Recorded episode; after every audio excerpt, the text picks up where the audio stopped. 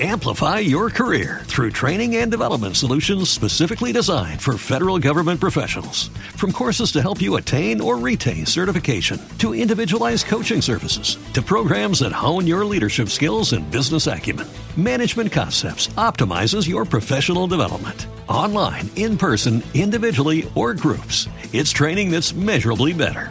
Learn more at managementconcepts.com. That's managementconcepts.com.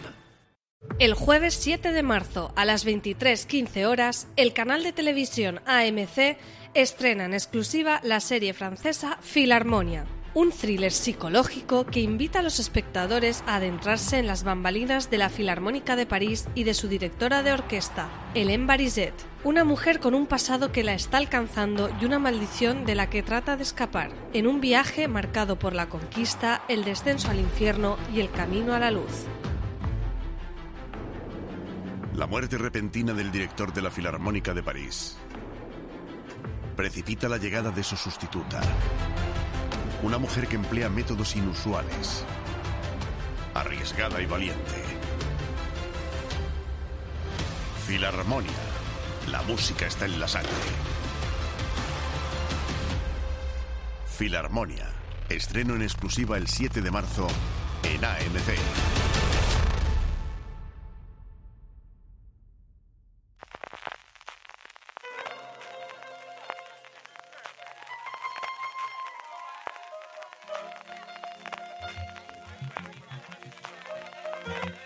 Estás escuchando Fuera de Series con CJ Navas.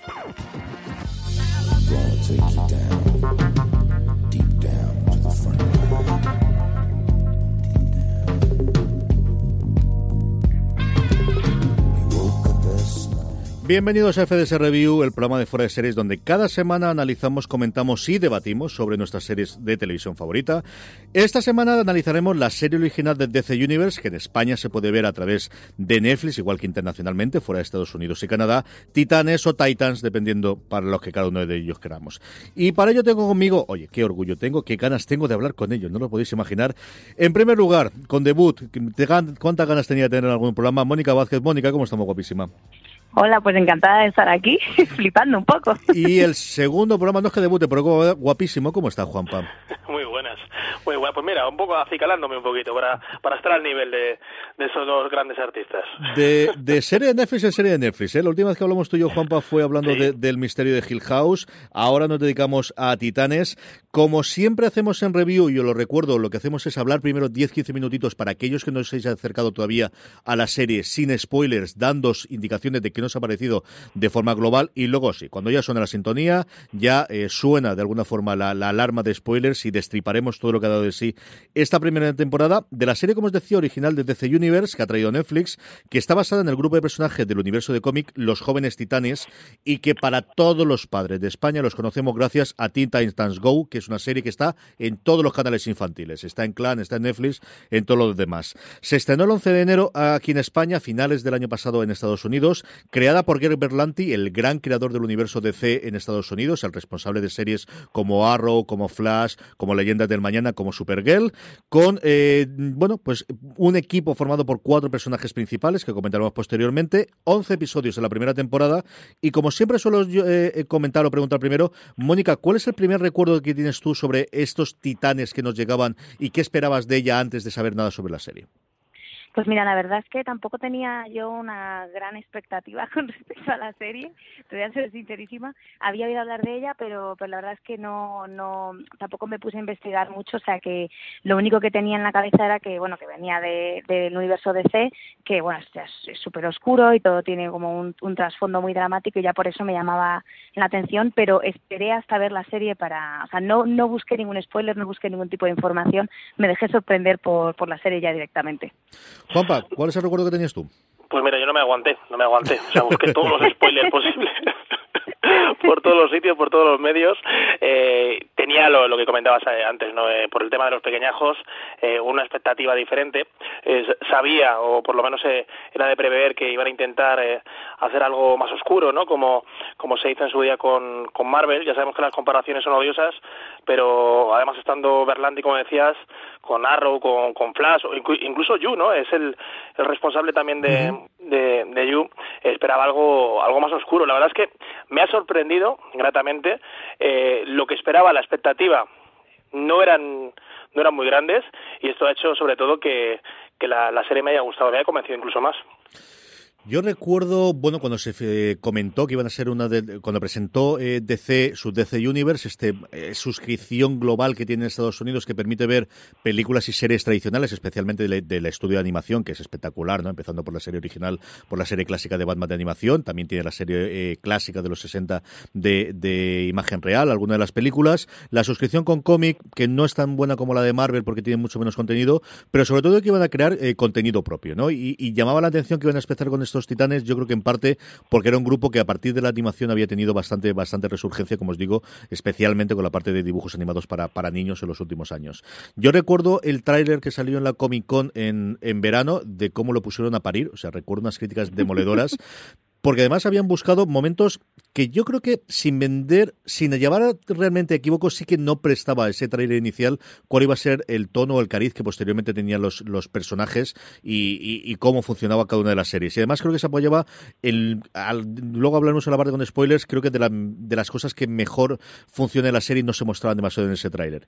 Y luego, y aquí ya me meto directamente con el que empecemos a hacer eh, la valoración de qué os ha parecido la serie antes de que después hablemos de a quién le podemos recomendar, a quién le puede gustar esta historia.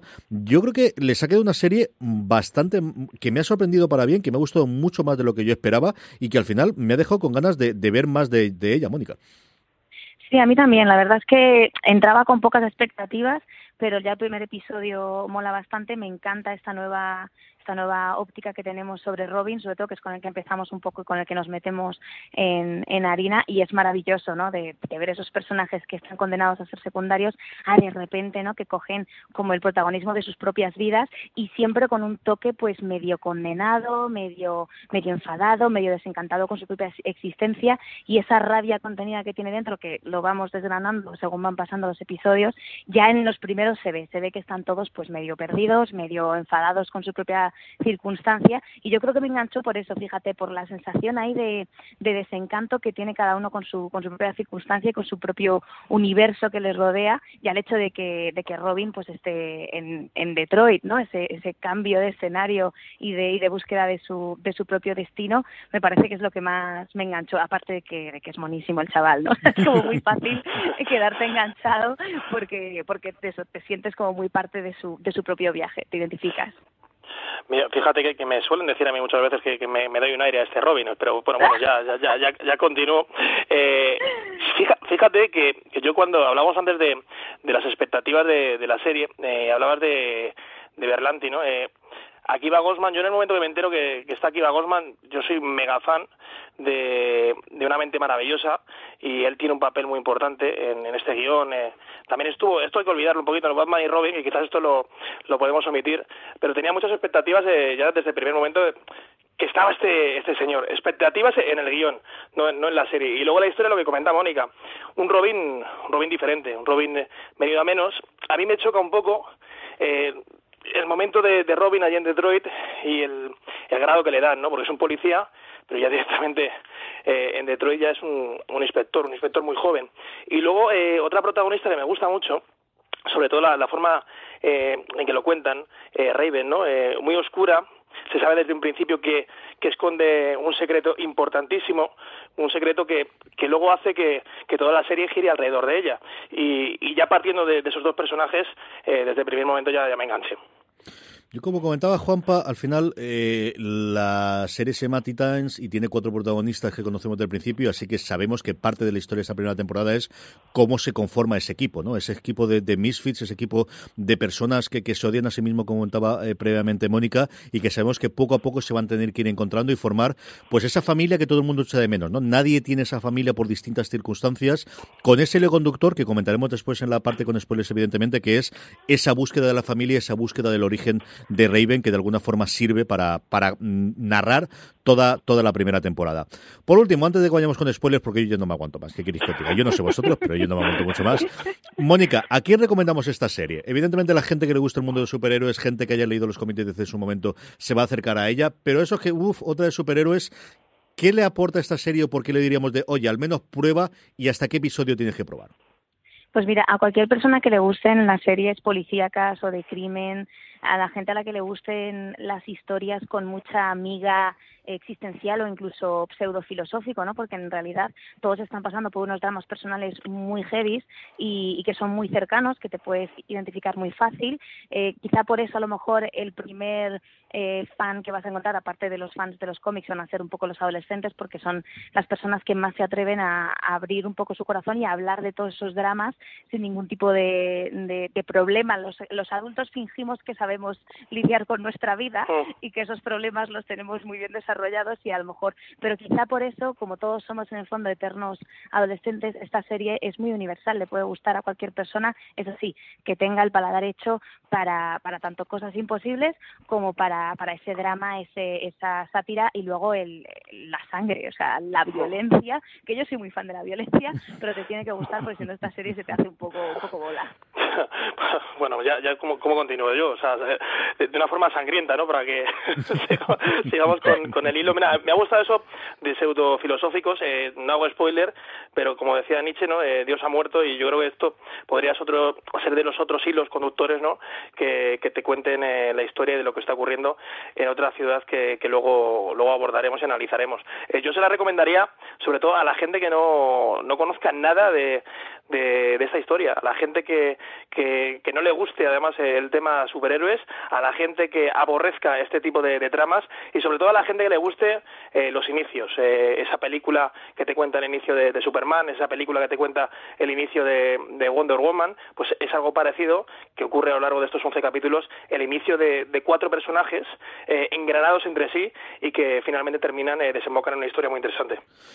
Yo creo que les puede gustar mmm, mucho, mucho a, a, a, la gente que le gusten eh, las aventuras y los misterios y especialmente los personajes femeninos fuertes. Yo creo que el gran acierto, mm. y luego hablaremos más en la parte con spoilers, de los cuatro personajes, los que creo que están más redondos, que más desarrollo tienen desde el principio, también porque tiene un trasfondo más interesante desde el punto de vista misterioso y salvo que sea lector de cómic menos conoce sobre ellos, son el de Raven y el de Starfire. Y son creo que los dos, tanto a nivel de, de cómo está desarrollado en guion como a nivel de interpretación, que esa es otra película película que también y otro melón uh -huh. que hablaremos después, los dos que a mí más me han convencido con diferencia de las series. Así que sí. si estáis buscando, desde luego, una nueva serie de superhéroes, que además tiene la facilidad de Netflix del siguiente episodio, yo creo que es a partir del tercero o cuarto, y esto es una malco natural de la serie en nuestro tiempo, pero también ha ocurrido históricamente, es cuando empieza a coger todos los engranajes, a partir de ese episodio en el que hace una especie de cameo en la patrulla condenada, que va a ser la siguiente serie que estrene nada, este mismo fin de semana en Estados Unidos, DC Universe, es cuando empieza más o menos a encontrar el tono, a encontrar los engranajes y empieza a funcionar, a mi modo de ver, desde luego,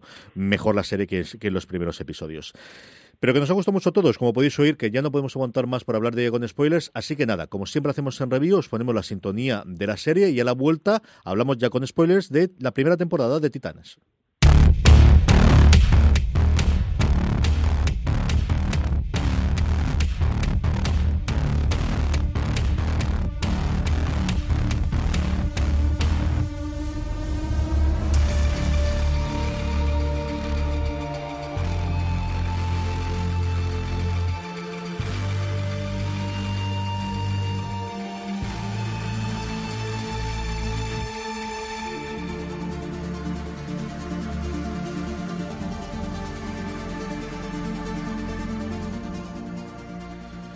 Estamos ya de vuelta, vamos a hablar de los personajes principales, vamos a hablar de todos los secundarios que van salpicando la primera temporada, que creo que son uno de los grandes aciertos que tiene esta primera temporada de Titanes. Hablaremos de la trama central de esa búsqueda de los padres de Raven y qué podemos esperar de una segunda temporada. Pero antes, porque es una cosa que siempre me gusta hacer inicialmente, hablemos un poquito de la sintonía, volvemos un poquito de los títulos de crédito. Yo creo que ese machacón de pum, pum, pum, de, música muy eh, heavy inicial o de, de industrial que hemos oído, creo que te sitúa mucho, muy bien también en el tono de la serie Mónica, y luego me encantó los títulos de crédito, cómo acaban cambiando de episodio a episodio en función de los personajes o de las situaciones que plantean en cada uno de ellos. Sí, desde luego la, estética con la que empezamos, esa canción que parece que como que se come todo el espacio a tu alrededor, porque esos, esos buffers, esos, esos graves, que la verdad es que están súper saturados, pero por eso, por eso quedan, quedan también esa producción queda muy icónica y la verdad es que sí, te transmite perfectamente bien lo que te vas a encontrar más adelante en la serie y ya te engancha un poco porque todos tenemos ese esa parte de nosotros mismos medio malota, ¿no? O que sueña con ser malota y esa canción es como la banda sonora que tú te pondrías en el coche el día que vas a romper la ciudad. O sea, tú te lo pondrías así a tope, bajas las ventanillas y dices, he llegado yo, Madrid tiembla, ¿o no?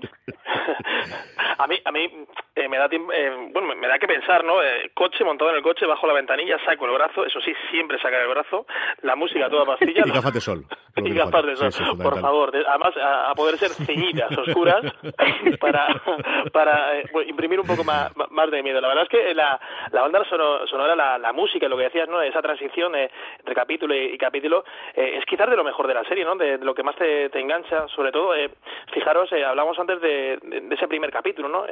cuando te van contando la historia de, un Robin, que ya no es Robin, no es el Robin que nos tiene acostumbrados, feliz, el gran acompañante de Batman. No decíamos antes que, decía Nietzsche que Dios ha muerto. Bueno, pues eh, su Dios, eh, su, su representante, su, su ejemplo que es Batman, ya no lo es. Eh, ha huido, quiere ser una persona diferente, quiere, quiere empezar de cero y, además en una ciudad muy oscura como, como es Detroit. Y luego Raven, algo parecido, ¿no? con la aparición de, de esos personajes, esas ánimas, esos seres, ¿no? Que luego hacen además desde el primer capítulo, ya me gusta porque voy a hacer un spoiler de los gordos, desde el primer capítulo, cuando, cuando muere la que ella piensa, ella cree que, es su madre.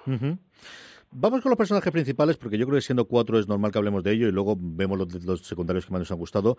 Mónica, tú has sacado antes el papel de Robin. Hablemos de Dick Grayson, que al final es uno de los dos Robins que vamos a encontrar durante esta primera temporada, aunque al final siempre nos refiramos a él o pensemos en él cuando hablamos de Robin. ¿Qué te ha parecido el personaje? ¿Qué te ha parecido el arco que, que ella eh, pronuncia? ¿Y qué te ha parecido el actor? Creo que donde vamos a tener más discrepancias de los tres. A ver, a mí el personaje me ha parecido maravilloso.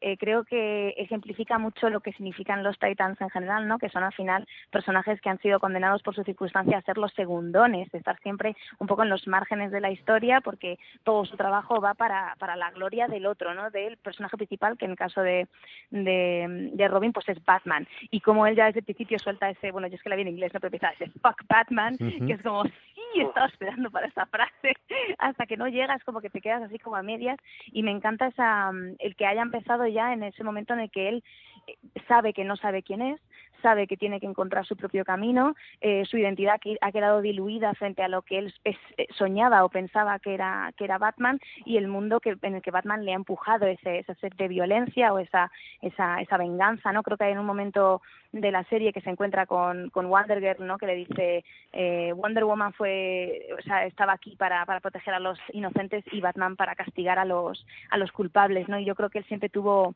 o se ve que él tenía un problema ahí con cómo Batman eh, con, con esa sed de venganza y él se iba convirtiendo cada vez más en Batman y se iba odiando a sí mismo por esa misma situación. Y en cambio cuando se va a, a Detroit se convierte exactamente en lo que él intentaba huir al principio. Y a lo largo de la serie se ve todo ese, ese, ese dilema interno de no quiero ser Batman, pero me estoy convirtiendo en él por necesidades de mi propio guion personal o no. Entonces me encanta que esté tan, tan contaminado, que esté tan, tan perdido dentro de sí mismo y que, y que, lo, que le cueste compartirlo, pero que al final poco a poco se vaya abriendo eh, con Starfire, que me parece la maravilla, como tú bien has dicho, es uno de los personajazos. Y, y me encanta eso, como él poco a poco va descubriendo, pues a lo mejor quitándose un poco esa masculinidad tóxica, ¿no? Que tienen que tienden a tener todos los todos los superhéroes, que tienen que ser fuertes, que tienen que ser los protagonistas, que tienen que salvar siempre a todos los demás y tienen que ser los responsables y los líderes de equipo. Creo que en esta familia que se montan ellos juntos está claro que él es un poco el facilitador de la trama, pero no sé yo tanto si es el, el, líder. Creo que lo, lo que me mola es eso.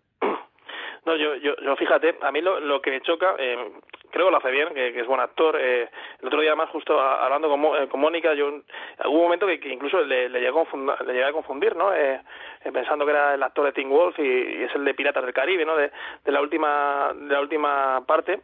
Eh, me parece demasiado joven, demasiado joven y, y tiene una cara de, de demasiado de niño bueno, tiene cara de, de buena persona para ser un Robin, eh, un Robin tan, tan amargado, ¿no? En un Dick Grayson que decíamos antes, se ha marchado la, de Gotham porque está harto, porque no, no soporta a Batman, porque él desde el principio lo que criticaba de Batman era esa oscuridad y poco a poco, como decía Mónica, se va convirtiendo en esa oscuridad e incluso eh, llega a superar, a, traspasar esa línea que separa el, el bien y el mal y llega un momento que él no sabe si está dentro de la línea del bien o la línea o el lado de, del mal. Huye a Detroit para intentar eh, reconvertirse en otra persona, pero se da cuenta que esa persona que en la que se, quiere convertir eh, no, no, le llena, ¿no? No le llena y para volver a, a ser eh, esa persona feliz, fíjate, tiene que buscar la oscuridad y esa oscuridad la, la encuentra vistiendo de superhéroe y vistiéndose de superhéroe y saliendo por las noches a, a luchar contra, contra el mal.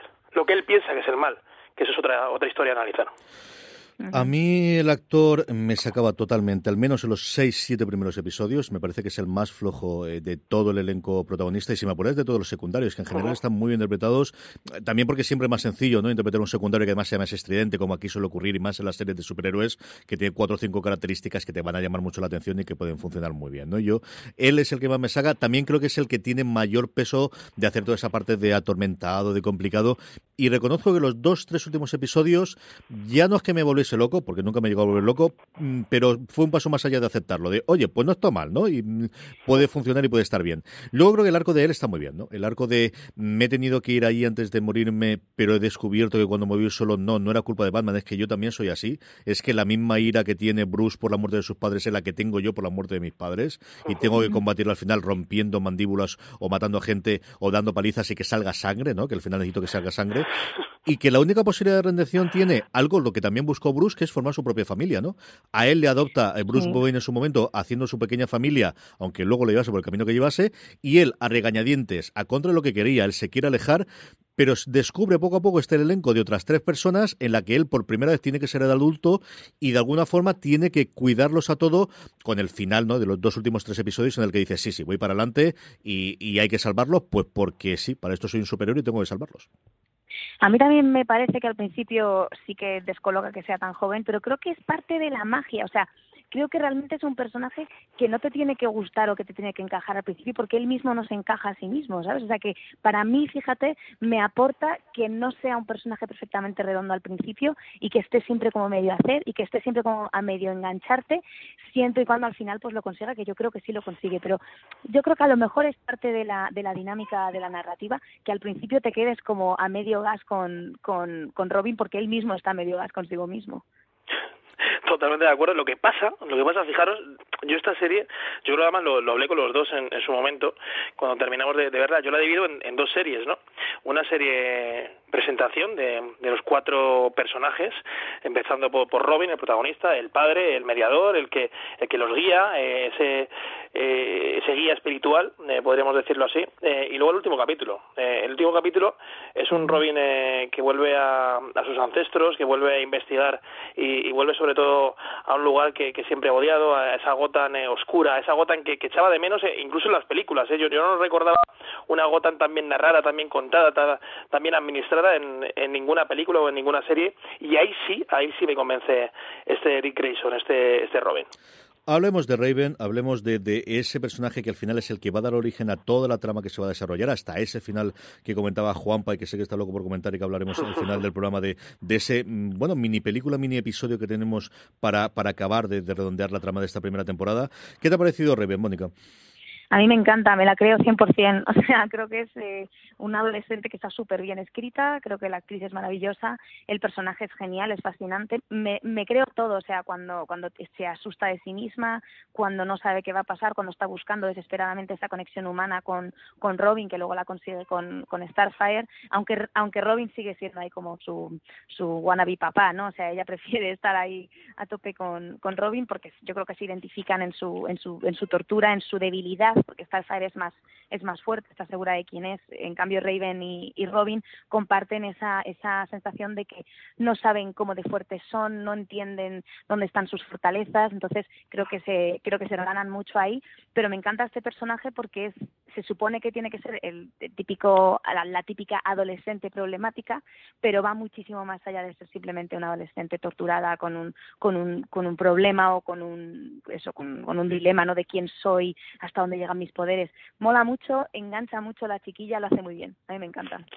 Y, y, te da pena, incluso se, en, en partes, en momentos de, de, la serie, sobre todo a partir de, del, del final del séptimo capítulo, eh, principio de, del octavo, donde vas descubriendo que, que, es un alma atormentada, aunque ya te, te hacen una, una introducción en el primer eh, capítulo, pero que encima eh, es, es, muy crédula, eh, se cree todo, eh, eh, es fácil de, de convencer, incluso luego se siente traicionada por el, por el propio Robin, el, el Dick Grayson, que, que ya ve como ese padre que, que nunca tuvo y que busca en, en todo momento, una, una niña que se siente abandonada, que, que no ha sido querida por nadie y que, como decíais antes, Robin busca crear una familia pero también la, el sentimiento de pertenencia a una familia por parte de Raven es muy es muy importante y todo hace que, que gire alrededor de eso, ¿no? Eh, la gente que protege a Raven, eh, la gente que está alrededor de ella y cómo busca el, el, sentido de su existencia y sobre todo desde el primer momento se ve que, que Raven va a ser eh, quizás esa gran protagonista eh, con, con todo respeto a, hacia, hacia Robin de esta serie. A mí me encanta el cómo consiguen, y yo creo que es parte del guion y parte de, también de la actuación, de verdad que creo que ya está soberbia. Mira que es complicado hacer casting de, de, niños o de adolescentes en este caso, y aquí yo creo que lo abordan, de cómo todo el mundo tiene el sentimiento, incluido los teles, bueno, lo que estamos viendo en el episodio, de hay que protegerla cuando es uno de los seres más poderosos del universo. Leche, que como se desate, no hay ningún problema. Es decir, libérala y se acabó el invento. O sea, acaba con absolutamente todo. Fin de sectario, fin de familias asesinas, fin de todo pero ella no lo sabe o no es consciente o no quiere hacerlo y al final sigue siendo esa adolescente retraída que teniendo el poder de que todos los adolescentes suenan de puedo hacer lo que quiera con mi vida porque ella realmente sí puede hacerlo, tiene la otra parte de, ya, pero es que no he tenido la familia y yo realmente lo único que quiero es sentirme, estar con la gente que me gusta alrededor y estar bien con ellos y hacer todas las cosas para que no se enfaden conmigo, esa, ese ir con, con de puntillas, ¿no? Para que Starfire no se enfade conmigo, para que Robin no se enfaden conmigo, para que eh, Chico Bestia, hoy parece que le gusta, pero tampoco no, no me lo toman en serio. Y la búsqueda de su madre, ¿no? E, esa eh, obsesión, esa cara de, de, esa iluminación, esa, eh, nada, de, iluminarse de, eh, por fin vuelvo a tener a mi madre, ¿no? A mí me parece una, uno de los grandes aciertos que tiene tiene la serie en general es cómo logra tener esas dualidades y cuatro o cinco veces, porque no lo hace más a lo largo de la serie, demostrarte de, ojo, cuidado, acuérdate que esta es lo que es, ¿eh? O sea que cuando se pone dura, Mónica es capaz de acabar con cualquiera que se ponga por en medio. Sí, a mí lo que lo que más me gusta de Raven, fíjate, es que es que se cumple a lo mejor el paradigma interno de que se ve más en DC que en que en Marvel, desde mi punto de vista, vamos, eh, que no, que lo que te define no es el poder que tienes, sino el uso que quieres hacer de él o tu relación con ese con ese poder. Entonces, la relación que Raven tiene con ese Amplify your career through training and development solutions specifically designed for federal government professionals. From courses to help you attain or retain certification, to individualized coaching services, to programs that hone your leadership skills and business acumen, Management Concepts optimizes your professional development. Online, in person, individually, or groups, it's training that's measurably better. Learn more at managementconcepts.com. That's managementconcepts.com. poder es que ella es víctima de él que no es parte de ella, sino es algo que simplemente con lo que ella bueno, está obligada a convivir, está asustada de esa, de esa parte de sí misma, que yo creo que también es un poco extrapolable a la vida general de todos los de, de todos nosotros, que aunque no tengamos superpoderes. Bueno, bueno eh, tampoco vamos a decirlo en antena. no vamos a decirlo, pero, no, pero creo que es extrapolable a, a, a cuando descubres que puedes hacer cosas que antes no pensabas, y yo creo que ella es el paradigma de eso, de, de tu poder no sé qué te define, sino, sino lo que quieres hacer con él. Uf, eh, después, de esto, o sea, eh, a mí eh, hablabas de, de Robin, de, de Raven, pero eh, Raven eh, busca esa madre, fijaros, eh, luego la encuentra, eh, eh, ya haciendo mega spoiler, y, y, se siente muy unida muy unida a ella aunque no la haya visto no la recordase eh, aunque incluso no se crea que, que es su madre pero Starfire eh, para ella es la madre por lo menos en los primeros capítulos eh, se siente muy unida a ella se siente incluso identificada sin tener ni idea de quién es o sea la, la sí. conoce a, a, al principio y ya dice esta tiene que ser mi ejemplo tengo que seguirte y quiero ser como tú vamos con Starfire Mónica yo creo que, que Raven en parte lo que ve es alguien que tiene un poder hasta cierto punto similar al suyo, que puede controlarlo, pero que tiene ese conocimiento y ella sí que sabe lo que tiene que hacer con este poder. Yo creo que eso es lo que se ve en Starfire. Y por otro lado, que nosotros vemos es una Starfire de no sabe quién es y se vuelve loca porque quiere saber quién es y tiene esta amnesia rarísima de dónde he salido yo y cuál es mi destino cuál es mi objetivo en la vida. Bueno, como bien has dicho antes, lo más bonito, lo más guay de esta serie realmente es la construcción de los personajes femeninos. Raven está muy bien, pero la, para mí Starfire es como la reina de todo el show, porque eh, la tía efectivamente no sabe quién es, pero no tiene miedo de no saberlo. O sea, lidia súper bien con la incertidumbre, que yo creo que es algo que Raven ve y envidia muchísimo, y más que simplemente controlar el poder que tiene, creo que lo que más le atrae a Raven de Starfire es que la tipa no necesita saber quién es para saber quién es internamente. O sea, es capaz de lidiar con, con la incertidumbre de eh, no saber mi nombre o no saber mis orígenes, pero yo sé realmente quién soy por dentro. No necesito esos parámetros externos para que me ayuden a lidiar con, mi día a día, que eso es algo que Raven es todo lo contrario, aunque Raven tampoco sabe de dónde viene, ese no saber sí que la está comiendo por dentro y sí que busca constantemente su, pues, sus, raíces, sus padres, su razón de ser, la razón de, su poder. Starfire no parece estar tan obsesionada con el origen de su poder, aunque está claro que está buscando respuestas sobre su existencia, pero cómo lidia con ello, y ese sentido del humor, eh, es graciosísima, hay una escena cuando, cuando el chico bestia está que va a, a enseñar cuál es su poder, ¿no? dice, ¿tú tienes que desnudar? Sí, pero me da la pena. Y dice, ya, esto ya lo he oído antes. es como, qué maravilla de guion. Ella, cuando, cómo se ríe cuando dice, y dice al final, ah, pues sí que ha merecido la pena. Eso es algo que toda mujer que está viendo esta serie seguro que lo estaba pensando, estaba contestando con su foro interno, ya he oído eso antes, y que sea capaz de decirle que lo hagas como, Dios, qué bien escrita está esta, está esta mujer. Pero yo creo que justamente es eso lo que más atrae a Raven y quizá por lo que se, se hermanan tanto y se unen tanto, porque están las dos, están viviendo las dos caras de la misma moneda. Desde, desde opuestos, desde polos completamente opuestos. Fijaros que en inicio ya desde el principio, en la introducción de, de, de, la historia de, de Starfire es eh, aparece eh, en un coche siniestrado eh, en Austria eh, y directamente luchando contra contra un mafioso y destrozándole literalmente. Y sobre todo ella sin saber por qué le ha destrozado ella eh, desconociendo que tiene un poder eh, ella está tranquila. Ella sabe, está asimilando en todo momento que sí, tengo el poder, eh, eh, sé que te puedo destruir cuando quiera, eh, déjame continuar. Quiero, solo, solo quiero adivinar eh, mi identidad, eh, quién soy. Y si con eso o por eso tengo que pasar por encima de ti, lo haré, lo haré sin, sin ningún problema. Y luego lo que comentabais, eh, esa unión con, con Raven, ¿no?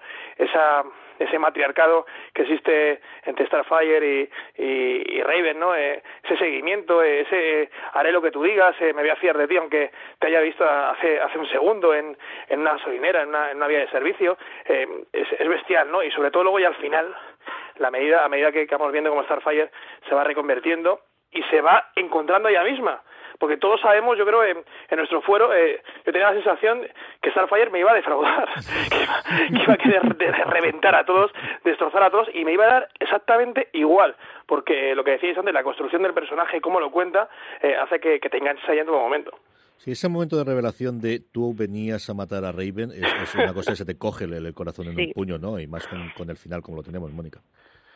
Sí, sí, sí, la verdad es que ese momento es bastante heavy, pero ahí ves un poco el, la batalla interna que tiene Starfire y esa diferencia, ¿no? Que es lo que decíamos, ¿no? Igual que tu poder no, no te hace quién eres, tu pasado tampoco, tampoco te hace quién eres 100%, es, es, es la base sobre la cual construyes tu personalidad y, tu futuro y ella tiene una decisión que tomar entre si seguir las directrices de la persona que fue o abrazar a esta nueva persona en la que ha podido convertir, convertirse gracias a no tener que lidiar con todo el contexto que venía arrastrando y ella toma la decisión del corazón, no tanto la de la cabeza, que aunque la cabeza sea la que la ha llevado tan lejos y la ha llevado a sobrevivir, la sensación eso de, de despertarte sin saber quién eres en un mundo que no pilotas, rodeada de gente que no conoces, al final se acaba, se acaba fiando más de, de su corazón pues porque, porque le ha dado una oportunidad gracias a Raven, que justamente Raven viene del otro lado, ¿no? O sea, su corazón, sus sentimientos son los que desembocan todo ese poder que ella no es capaz de controlar y su cabeza es lo que la mantiene siendo quien ella es.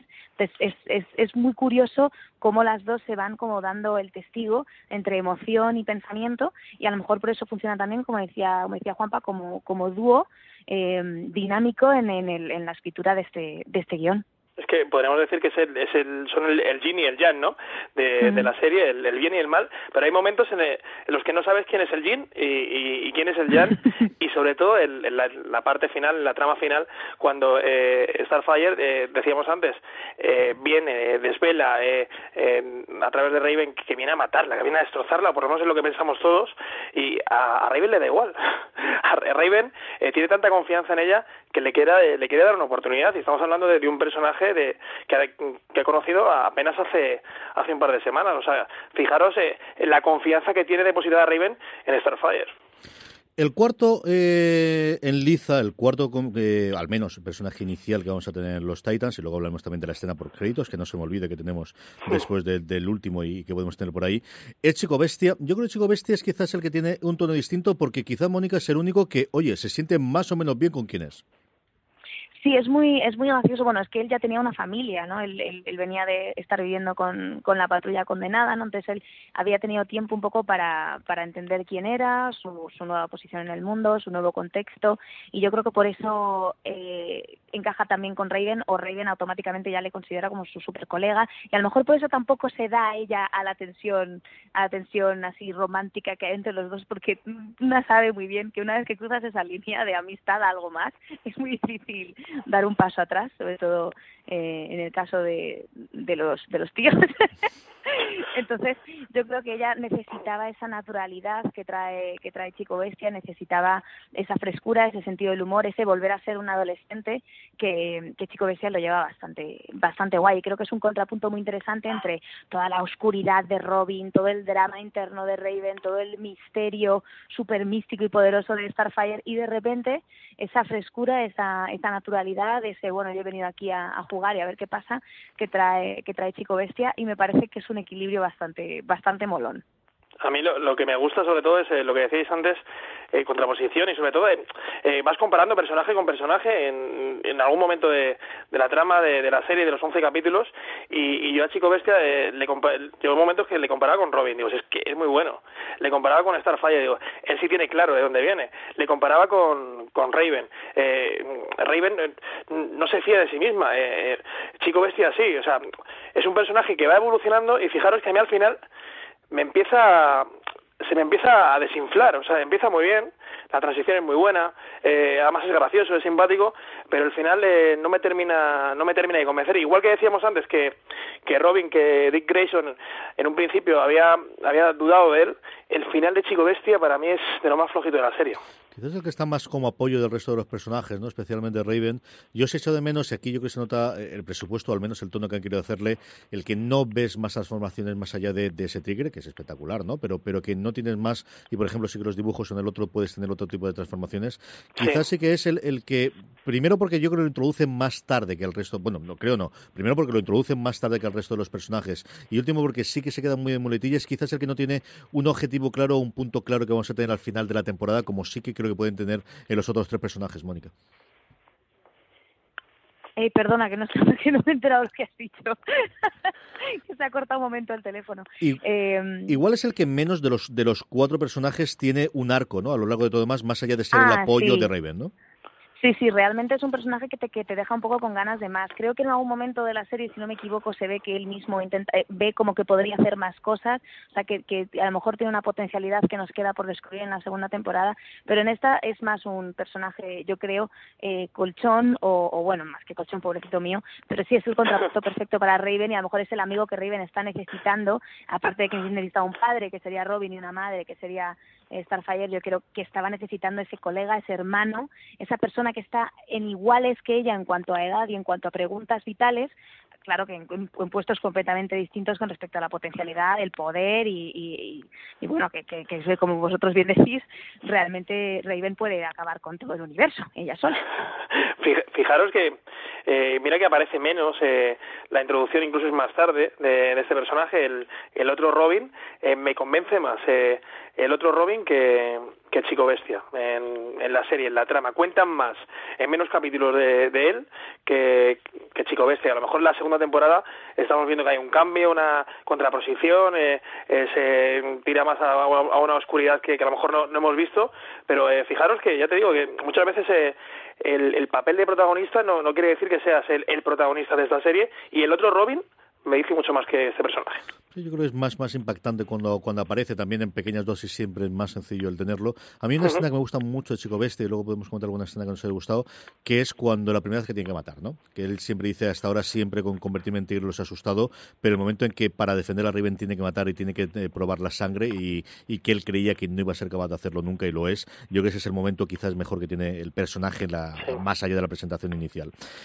Eh, hemos hablado de, de, la madre de Raven en varios momentos cuando hemos comentado previamente. Eh, eh, Mónica ha hablado antes de Wonder Girl, tú ahora hablabas, Juanpa, del nuevo Robin. Y es que al final, de verdad, yo creo, y lo comentaba al principio del, del comentario, creo que son uno de los grandes aciertos de la serie la cantidad y la, la, en general lo bien que están planteados a mi modo de ver los secundarios. A mí me salen, y es posible que se me olvide alguno más, el nuevo Robin que hemos comentado, la madre y también el padre de Raven, al que conocemos al final. Hemos hablado un poquito también de la patrulla condenada que sale como cameo en la cuarta eh, temporada. Hemos hablado de Wonder Girl.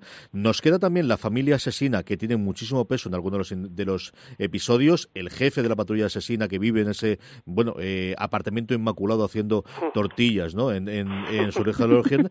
Y luego Halcón y Paloma que mm, toman la serie de repente Herrera en dos episodios, te presentan dos personajes maravillosos del que se está hablando un momento, un montón de ellos como posibles spin-offs, ya veremos si dentro de DC Universe o la nueva plataforma de Warner Brothers. De todos estos, Mónica, empieza por la que te quieras comentar y vamos a ir comentando alguno de ellos eh, un poquito. ¿Quién es quizás de todos los secundarios el que más te ha gustado?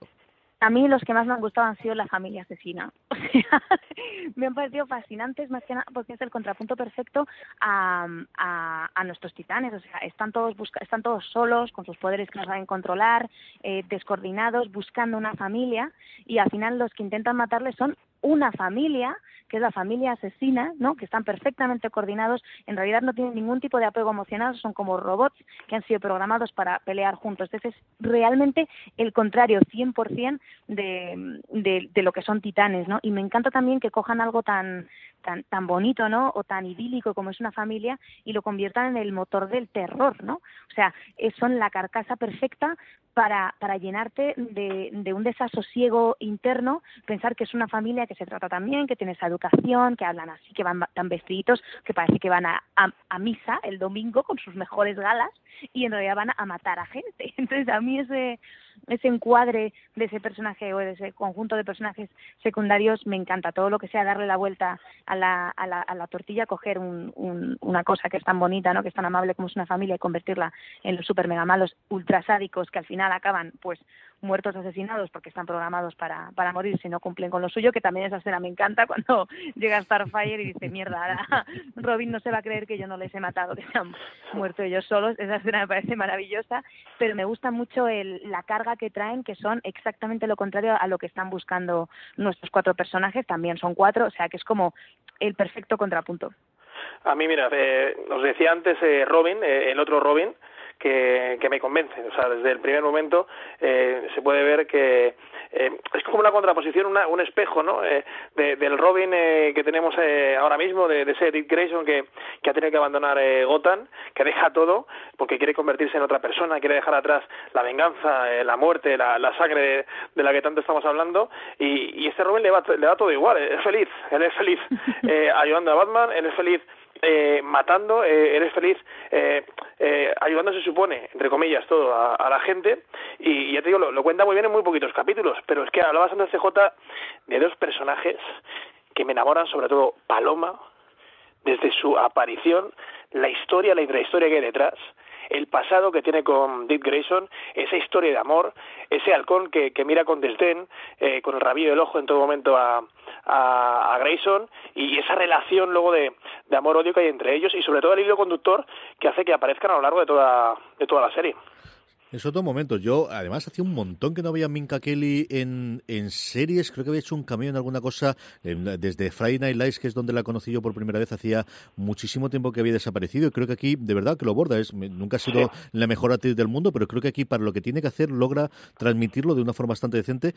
En dos episodios, que yo creo que es otro de los aciertos que tiene la, la temporada, que aun siendo 11 episodios y entendiendo clarísimamente una trama seriada que va a ir episodio tras episodio, logra tener en tres o cuatro momentos, lo tiene el último episodio, lo tiene en el episodio de introducción de Halcón y Paloma, también en el segundo en el que vuelven a aparecer, episodios independientes en el que te cuentan historias eh, por separado, como también ocurre, quería preguntarlo sobre el, sobre todo de cara ahora a la nueva, a la nueva serie, con el cuarto episodio, con esa presentación de la patrulla condenada, ¿os gustó, os pareció bien lo suficiente como para ver ahora la serie cuando se estrene, eh, al menos y cuando nos llega aquí, que todavía no sabemos si la va a traer también Netflix o quién la va a traer, Mónica? Hombre, se ha, se ha notado mucho que era para presentarnos esta, esta nueva camada y para, y para engancharnos, pero yo desde luego que la voy a ver porque los personajes me parecen, me, me parecen fascinantes, me ha parecido muy guay. Eh, la voy a ver ahora. Lo mismo está un poco metido con calzador, pero bueno, oye, no, no se le hace asco a nada de DC. a mí, a mí mm, me sabe a poco, ¿eh? yo, yo creo que han intentado, igual que hacen eh, en todo momento, hablar de Halcón y Paloma, ¿no? Eh, eh, Robin, eh, Wonder Girl, o sea, la introducción eh, eh, en pequeños, no, no, cameos, porque no llegan a ser cameos, o sea, son papeles protagónicos que, que, te lo cuentan en, en, un capítulo, en, un momento, y, y, en todo momento, a lo largo de los 11 capítulos, te vas acordando de ellos.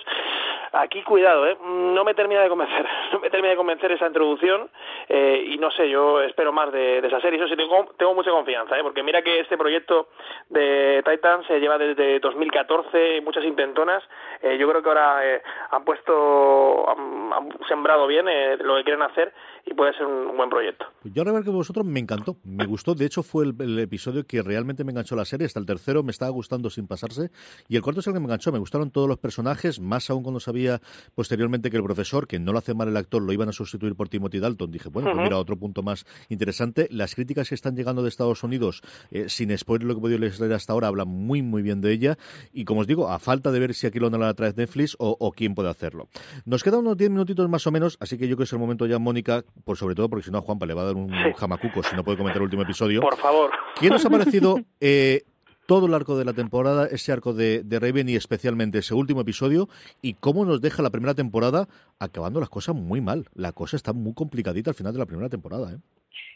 Bueno, a mí me encantan las series que, la, que en la primera temporada acaba todo fatal, porque está claro que va a haber una segunda y el comienzo de esa segunda va a ser espectacular. Me flipa muchísimo porque me parece que es el, la, la vez en la que realmente vemos la cabeza interna de, de Robin y vemos realmente la plasmación de todo el de todo el recoveco que tiene dentro no de todo el reconcome que, que, que, que, le está quemando durante durante toda la serie me encanta cómo toma las decisiones me parece me parece genial que al final eh, él acabe siendo que él venía siendo el paradigma de la bondad, ¿no? O de esa lucha interna para seguir siendo el bueno, o de ese autoconvenciéndose yo soy el bueno de la película, cuando en el fondo él sabía en su fuero interno que no era tan bueno y que por eso tenía ese problema, esa sed de sangre, esa, esa, esa esos, esos dilemas con, con, con Batman, que al final él mismo tenga que enfrentarse con su propia realidad y abrazar esa parte de sí mismo que le da tantísimo miedo y luego la cara que se le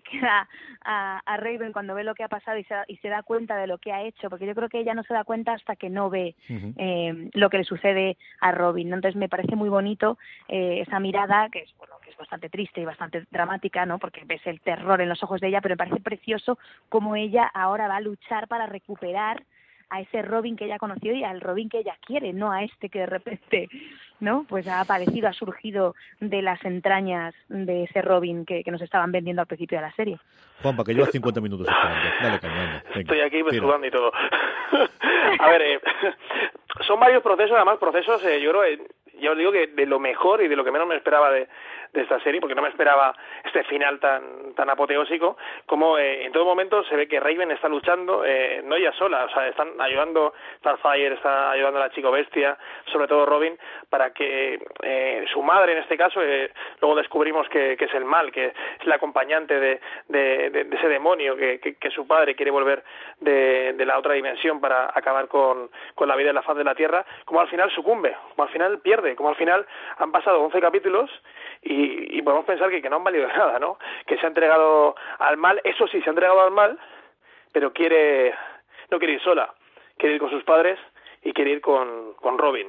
Y, y ese momento, ese viaje, ese, eh, ese episodio alternativo de, de Robin en, en esa Gotham eh, oscura, en esa Gotham que ha sucumbido al mal, esa, esa Gotham que, que no tiene solución, no tiene arreglo, y sobre todo porque eh, su Dios, el, dominador, el ayudante, el salvador es Batman, y Batman está a punto está a punto y mira que eso lo dice en este caso Paloma no la mujer eh, en este caso de eh, de, de Robin eh, de un Robin que es un padre de familia un padre eh, un policía tranquilo eh, un policía que que no quiere volver ni de broma a Gotham y solo vuelve porque el otro Robin se lo pide por favor no que tiene que ayudar a Batman y sobre todo Paloma su mujer eh, sucumbe a a, al mal, ¿no? Y sobre todo, a mí lo que me llama la atención es que no se ve en ningún momento la cara de Batman. Eso me dolió mucho.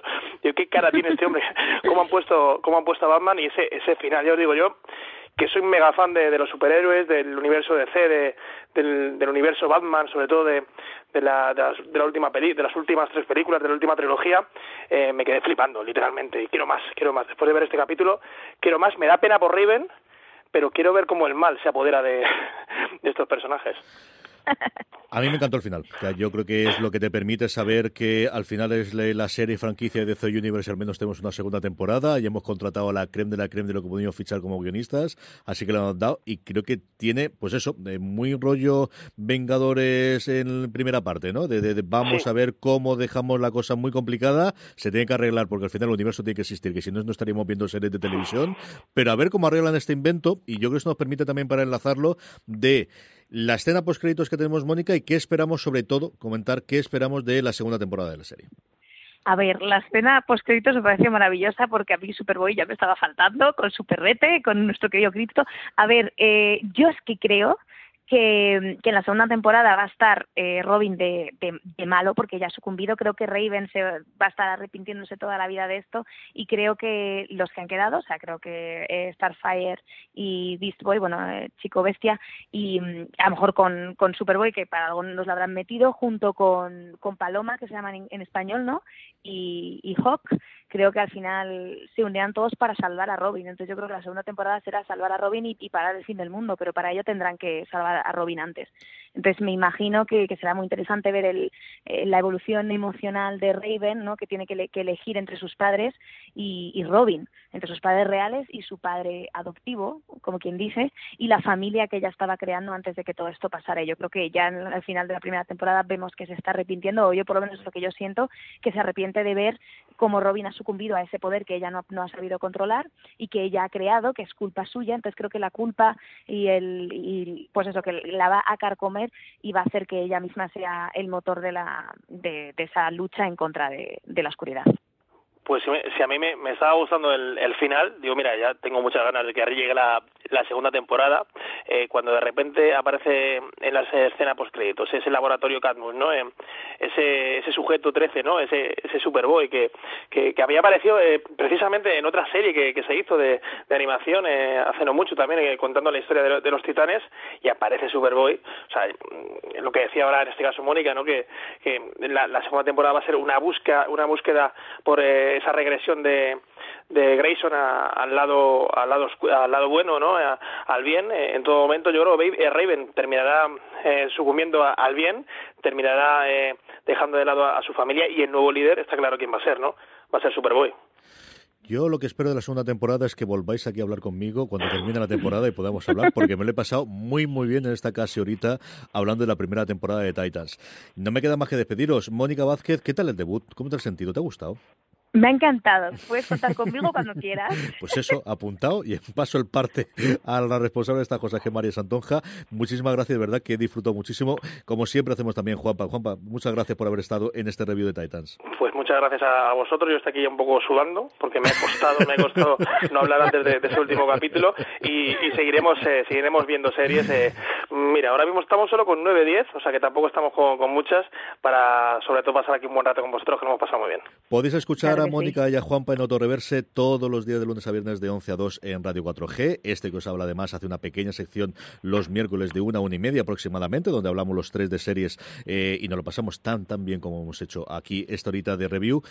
Volveremos con más programas, mucho más contenido. Tenéis la crítica, por cierto, también de Valentina Morillo sobre Titanes en la web. Sabéis que tenéis mucho más contenido en fuera de series.com, mucho más contenido en el canal de podcast.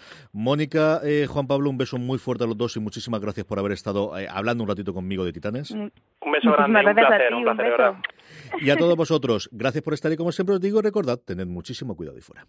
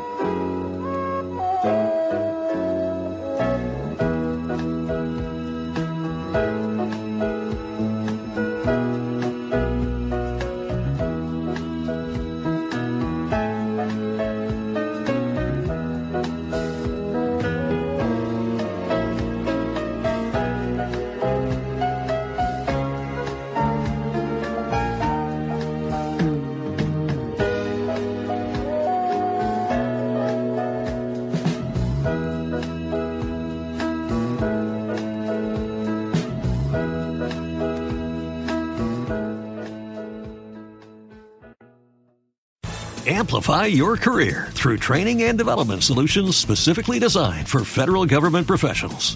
From courses to help you attain or retain certification, to individualized coaching services, to programs that hone your leadership skills and business acumen, Management Concepts optimizes your professional development. Online, in person, individually, or groups, it's training that's measurably better. Learn more at managementconcepts.com. That's managementconcepts.com.